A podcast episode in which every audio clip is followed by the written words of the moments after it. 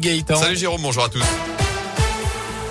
Et à la une du nouveau, encore dans les écoles, un nouveau protocole sanitaire va être expérimenté certainement dès la semaine, la semaine prochaine. Pardon, annonce ce matin du ministre de l'Éducation, Jean-Michel Blanquer. Au départ, une dizaine de départements seront concernés. Objectif, à chaque fois qu'il y a un cas positif, tester toute la classe et ne renvoyer à la maison que ceux qui sont positifs. Par ailleurs, c'est jeudi qu'on connaîtra la liste des départements concernés par l'arrêt du port du masque à l'école, arrêt qui sera effectif lundi prochain dans les départements où le taux d'incidence est passé en dessous de la barre des 50 cas pour 100 000 habitants. C'est le cas notamment depuis euh, plusieurs jours pour la Loire et la Haute-Loire.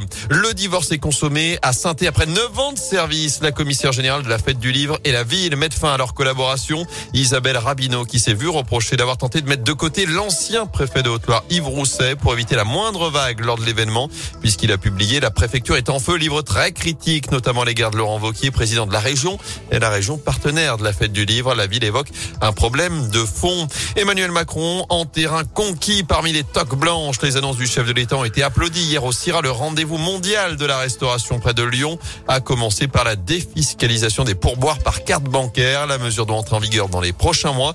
Du pouvoir d'achat en plus pour les salariés et un soulagement aussi pour les restaurateurs. C'est en tout cas l'avis de Romain Vidal. Il est gérant d'une brasserie à Paris et il était présent hier lors du passage du chef de l'État. Clarifier les choses est toujours une bonne nouvelle. Cette annonce va libérer les employeurs. On va pouvoir accepter les pourboires via des cartes bleues sans avoir de contrôle fiscal derrière. Ça permet à l'employeur de laisser faire le travail de ses salariés qui vont essayer d'être les meilleurs vendeurs comme ils aiment faire pour obtenir le meilleur des pourboires et augmenter du coup leur salaire net. Il y a beaucoup de choses qui rentrent en jeu. Donc maintenant, on va pouvoir continuer à travailler tous ensemble pour réunir tous les autres points et améliorer les choses. À commencer par la question des salaires et des conditions de travail pour rendre le métier encore plus attractif. Notez d'ailleurs que la France a remporté hier le Bocuse d'Or, sorte de Coupe du Monde de la gastronomie avec le chef David Tissot. C'est une première depuis 8 ans. Le train de la relance, encore en gare de Château-Creux aujourd'hui. Vous pouvez y accéder de 10h à 18h pour découvrir les opportunités liées au plan de relance chez nous. Il y a aussi un village de l'emploi sur le Paris de la gare pour retrouver les secteurs d'avenir dans la région. En foot, à quoi joue le prince du Cambodge, Norodom Ravishak, candidat au rachat de la S Saint-Etienne, se sera également rapproché de l'OL ces derniers mois. Il aura notamment rencontré Jean-Michel Aulas début 2020 à Lyon. C'est une photo publiée par son frère sur les réseaux sociaux qu'il confirme. D'après le progrès, le prince, âgé de 47 ans, aurait ensuite multiplié les contacts avec plusieurs représentants de l'Académie lyonnaise pour un projet de partenariat et de développement du foot au Cambodge, ce qui n'a pas encore abouti. Alors que le derby, lui, se profile dimanche soir dans le chaudron.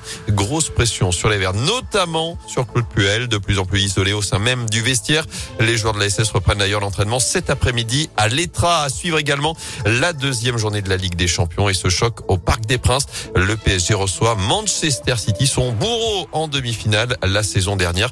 Coup d'envoi à 21h. Enfin, à suivre également la dernière de Daniel Craig.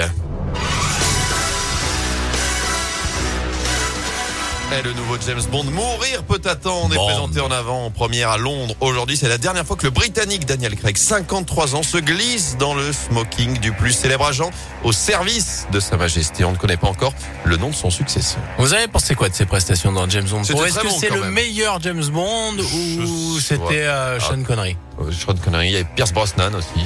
Ah, j'étais pas du tout fan de Pierce Brosnan. Non, Roger Moore, j'ai pas du tout aimé. Non, non, j'ai pas. Ni Roger Le Maire. Ah non, il a ah, pas fait. il, a, il a pas fait James Bond lui.